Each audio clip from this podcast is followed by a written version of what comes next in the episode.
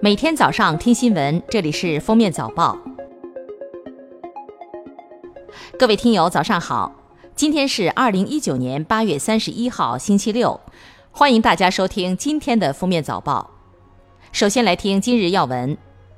中国外交部发言人耿爽八月三十号在例行记者会上宣布，应朝鲜外务相李永浩邀请。中国国务委员兼外交部长王毅将于九月二号到四号访问朝鲜。一年一度的全国收费公路账本近日披露，交通运输部公开的二零一八年全国收费公路统计公报显示，二零一八年全国收费公路共减免车辆通行费九百一十七点八亿元，比上年增加九十六点一亿元。全年收费公路通行费收入五千五百五十二点四亿元，支出总额九千六百二十一点八亿元，通行费收支缺口四千零六十九点四亿元，约八成支出用来偿还债务本金和利息。三十号，中国互联网络信息中心发布第四十四次中国互联网络发展状况统计报告，报告显示，我国手机网民规模八点四七亿。用户月均使用移动流量达七点二 GB，移动互联网接入流量消费达五百五十三点九亿 GB，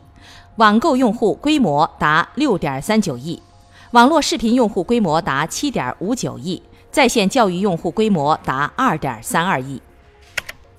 央视三幺五晚会曝光执业药师挂证问题后，国内执业药师短缺问题引发关注。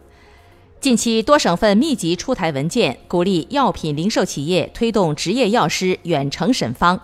据不完全统计，已经有包括湖南、陕西、福建、重庆、云南、海南、山西、黑龙江等多地出台相关政策。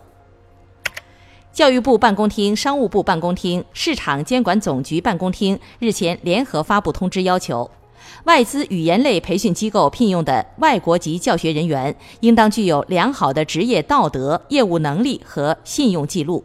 具有符合语言教学特点的相关国际语言教学资质认证，并取得相应的外国人工作许可证。八月三十号，浙江省政府新闻办公厅召开新闻发布会，经国务院批准，民政部复函浙江省政府。同意撤销苍南县龙岗镇，设立县级龙岗市，龙岗市由浙江省直辖，温州市代管。下面是今日热点事件：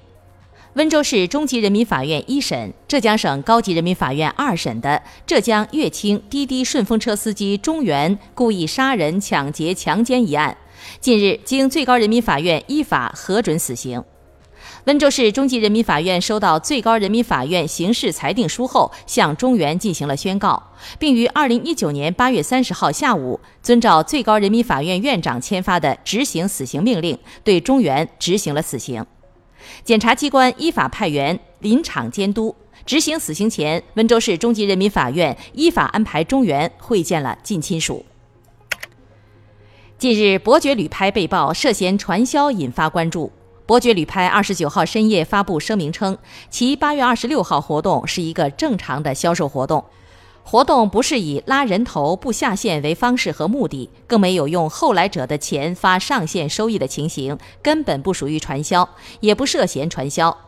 对于八月二十六号活动是否构成传销，我司愿意接受相关主管部门的检视。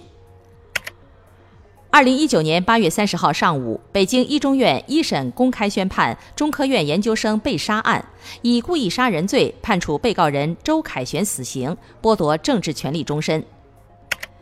即将在上海落户的女子梁某某，因抢夺公交车方向盘，不仅被取消了落户资格，还被判刑三年六个月。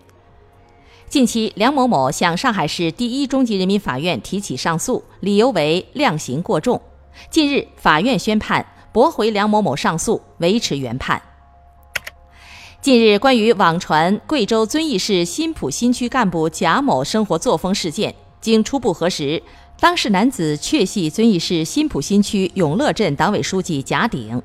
经遵义市新浦新区党工委研究，决定免去贾鼎同志永乐镇党委书记职务，并立案审查。据苏州市文化市场综合执法支队公众号消息，八月二十四号晚，二零一九相声有新人苏州站相声专场在演出过程中有节目涉嫌违规，被执法人员及时干涉并予以制止。随后，执法方称节目内容涉嫌低俗。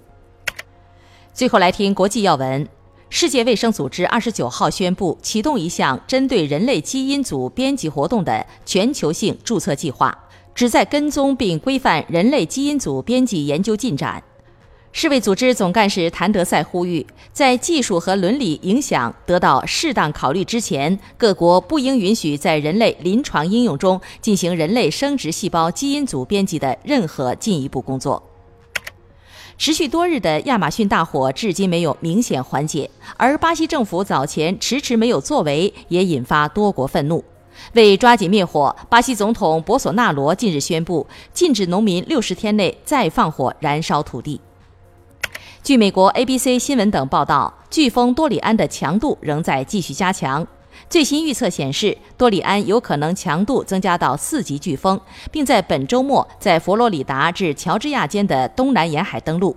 气象学家警告说，多里安有可能成为三十年来袭击佛州的最严重风暴之一。据 CNN 报道，美国总统特朗普当地时间八月二十九号宣布，太空司令部正式投入运行，并把太空称为军事行动的下一个领域。北京时间三十号凌晨，欧足联年度最佳球员奖项正式揭晓，利物浦后卫范迪克击败梅西和 C 罗当选。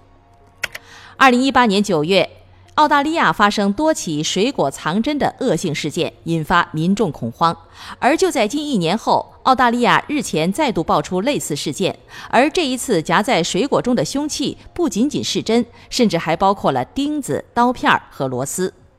感谢收听今天的封面早报，明天再见。